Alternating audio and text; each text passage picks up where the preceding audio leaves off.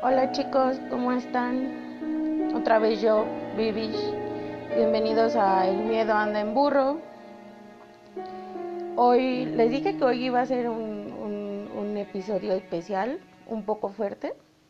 Supongo que muchos de ustedes ya conocen la historia, han visto los videos en YouTube.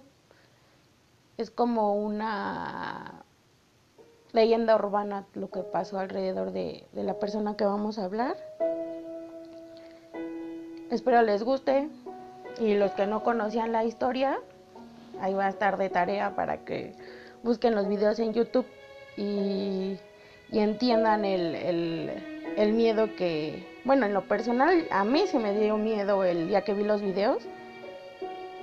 No, no hay nada, no sale algo fuerte, pero bueno, se lo dejo de tarea, mejor vean los videos.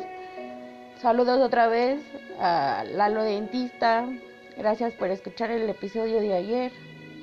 Gracias por los consejos y ojalá podamos hacer algo juntos, una colaboración juntos.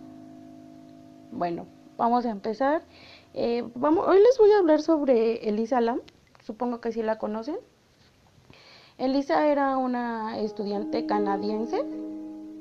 Había venido a Los Ángeles, California, y se había hospedado en el Hotel Cecil para poder estudiar en esta parte de, de del país. Eh, ella desapareció y la encontraron muerta el 19 de febrero del 2013. Lo más inquieta, inquietante de todo esto son las grabaciones de la cámara de seguridad, lo que les comentaba. No se los voy a platicar todo para que busquen, pueden buscar nada más en YouTube Elisa Lam y ahí aparecen la, las grabaciones de, de seguridad. Había llegado a su hotel y había pagado por una habitación compartida, pero sus compañeras de habitación se quejaban de su extraña actitud y entonces fue trasladada a una habitación individual. La chica era una paciente psiquiátrica, pero era una chica muy tranquila, nada irresponsable. La gente que la conoció, sus amigos, su familia decían que era una chica muy, muy, muy tranquila, que nunca pasó por su cabeza intentos suicidas, nunca salió al tema el querer suicidarse, eh, el querer hacerse daño a los demás, sino todo lo contrario. Y la chica desapareció el 31 de enero. Todavía en ese, ese día todavía tuvieron comunicación con, con Elisa, pero como ella eh, tenía bastante comunicación con los papás, cuando los papás le marcaban y no recibían mensajes de ella, se preocuparon y dieron aviso a las autoridades. La policía llevó a unos perros rastreadores a, a, al Hotel Cecil para ver si podían encontrar alguna pista y el 14 de febrero, dos semanas después de la desaparición, las autoridades decidieron liberar las imágenes de Elisa que se conocían, las que se ven, son unas imágenes, son unas grabaciones donde ella está en un, en un elevador. Se lo repito otra vez, el que, al que le guste todo esto del misterio, pueden buscarlo en, en YouTube y ahí están las, este, las grabaciones. Sobre estas grabaciones se han hecho innumerables cuestionamientos, ya saben, todas las teorías que se sacan en internet, gente que sí ve ciertas cosas o no ve cosas, y algunas personas aseguran que la fecha y la hora fueron alteradas para poder ocultar algo. Y se sostiene que la boca de Lisa se pixelea en más de una ocasión y en algunos tramos de la grabación como si se quisiera ocultar lo que Elisa hablaba en ese momento. Lo seguro es que Elisa estaba viva por la mañana de aquel 31 de enero. El personal del hotel la había visto y luego en la tarde algo empezó a andar mal definitivamente. Es lo que les decía, eh, Elisa tenía comunicación constante con sus papás y cuando ellos hablan con ella por, por la mañana, ya en la tarde no reciben noticias de ella, es cuando se alarman porque saben que pudo haber pasado algo. Y supongo que también el hecho de que ella sea un paciente psiquiátrico, si está estudiando, no es irresponsable, toma sus medicinas, se trata, pero supongo que esa cuestión es lo que también les preocupaba. perdón, en el video se parece mostrar que Elisa teme por, y parece que alguien la persigue y se ve muy temerosa en el video. Sus movimientos se asemejan a los de alguien aterrorizado. Da la sensación de que aprieta botones del ascensor y este no se mueve para nada. Con Elisa desaparecida, los huéspedes empezaron a quejarse de que no salía agua en las habitaciones. Cuando los plomeros fueron a revisar los tanques que había en la terraza del edificio del Hotel Cecil, encontraron el cuerpo de la chica. Y aquí vienen las incógnitas y las preguntas. Eh, ¿Cómo llegó Elisa ahí arriba? Se supone que hay bueno, se supone que en los hoteles hay, hay alarmas en ciertas puertas del hotel para que los huéspedes no puedan salir por ellas, que es el caso de las terrazas, de, de puertas de, que dan en la parte de atrás del hotel. Cuando es, mucha gente trata de, de salir por esas puertas, se activa una alarma y esto no pasó. Cuando la encontraron ahí arriba, fue lo primero que se preguntaron, ¿por qué no sonó la alarma? ¿Cómo hizo Elisa para subirse al tanque de agua, meterse y luego cerrar la tapa? Cuando Elisa la encuentran, la encuentran en uno de los tanques o tinacos, como se dice comúnmente, y el tanque estaba cerrado. Tenía unas cadenas y tenía los candados. esto es lo que, si juntamos el video de Elisa apretando los botones del, del, del, elevador, el hecho de que la chica apareció muerta en, en uno de los tanques de agua del edificio, sí deja la incógnita de cómo es que ella pudo haber llegado ahí arriba, cómo es que ella sola no pudo haber cerrado eh, el tanque, nada más que la chica tuviera poderes. Muchas de las hipótesis decían que Elisa pudo haber sufrido una posesión demoníaca y que es por eso que a ella eh, se le diagnostica con un desorden psiquiátrico, un desorden mental. Recordemos que muchas veces los, los cuando se cree que una persona está poseída, tienen que hacerle estudios psiquiátricos para saber si están mal psiquiátricamente o, o si en verdad tienen una posesión demoníaca. Una de esas hipótesis es que ella pudo haber estado poseída y que por eso ella actuaba de esa manera y que es cuando la cambian a, a una habitación individual. Porque como se los comenté, sus compañeras de habitación se quejaban de, de que ella actuaba de manera extraña. Ahora, no sé si muchos de ustedes han escuchado sobre el Hotel Cecil. Es un hotel de 600 habitaciones ubicado en Los Ángeles, California. Las habitaciones de este hotel son bastante económicas y lo que ha hecho es que cientos de personalidades de todos lados se alojen en él, desde asesinos seriales, narcotraficantes, prostitutas, entre otros. Entonces, ya imagínense la energía que guarda este, este lugar. Al momento de su construcción en 1917, el lugar había sido diseñado para empresarios y no como un albergue de psicópatas. Pero a causa del crecimiento demográfico y la Gran Depresión obligó a abaratar los precios. La mala fama de este hotel no tardó en llegar durante las décadas de los 70s y 80s gracias a los asesinatos que también surgieron en este lugar.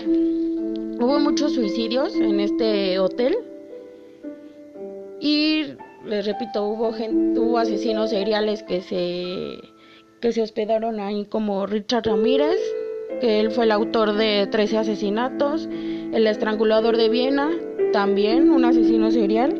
Ya después les hablaré de estos personajes, eso es tema para otro episodio. Y una de las más famosas inquilinas fue Elizabeth Short, o mejor conocida como la Dalia Negra. Esta chica fue encontrada en 1947 eh, cerca del hotel con varias mutilaciones en el cuerpo. En su caso no se pudo esclarecer, no hubo ningún tipo de pista, no hubo nada que llevara con el asesino. Y este nombre de Dalia Negra se le, se le otorgó debido a que días antes de su, de su homicidio se había estrenado la Dalia Azul.